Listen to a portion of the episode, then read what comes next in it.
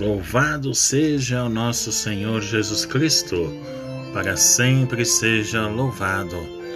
Salve Maria, meus queridos irmãos e irmãs, salve Maria. Estamos aqui mais uma vez reunidos para o nosso Santo do Dia. E hoje nos encontramos nesse dia 3 de novembro de 2021. Nesse dia 3 de novembro temos muitos grandes santos célebres. Hoje, nesse dia, nos reanimamos com a lembrança do patrono da justiça social, pois é assim que o Papa João XXIII chamou a São Martinho de Porres. Foi o primeiro santo mulato da América Latina. Era filho ilegítimo e rejeitado pelos próprios parentes. Apesar disso, conseguiu a muito custo ser admitido na Ordem dos Dominicanos. Sua dedicação total aos pobres, para os quais fundou um hospital em Lima, lhe garantiu a simpatia de todos.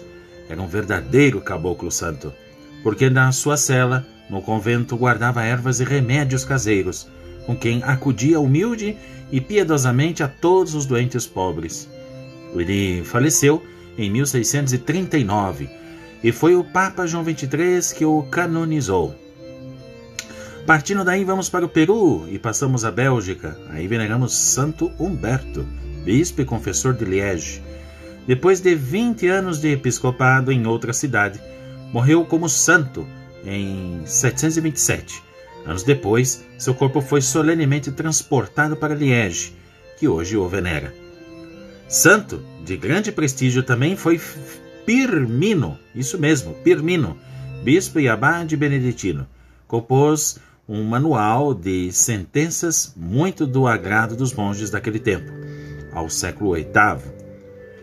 E, por fim, vamos partir na França, em Clairvaux, que venera-se hoje o Santo Arcebispo Malaquias, assistido nos últimos momentos por São Bernardo, que veio a ser o seu biógrafo. Ele morreu em 1148. É, meus queridos irmãos e irmãs, os grandes santos, né? Que beleza! Toda a condição humana, mesmo as mais desfavoráveis, pode ser um caminho para chegar a Deus e revelar o seu amor aos homens. Eu desejo a todos a paz, a bênção de Deus. Voltamos aqui amanhã com mais um Santo do Dia, se Deus quiser.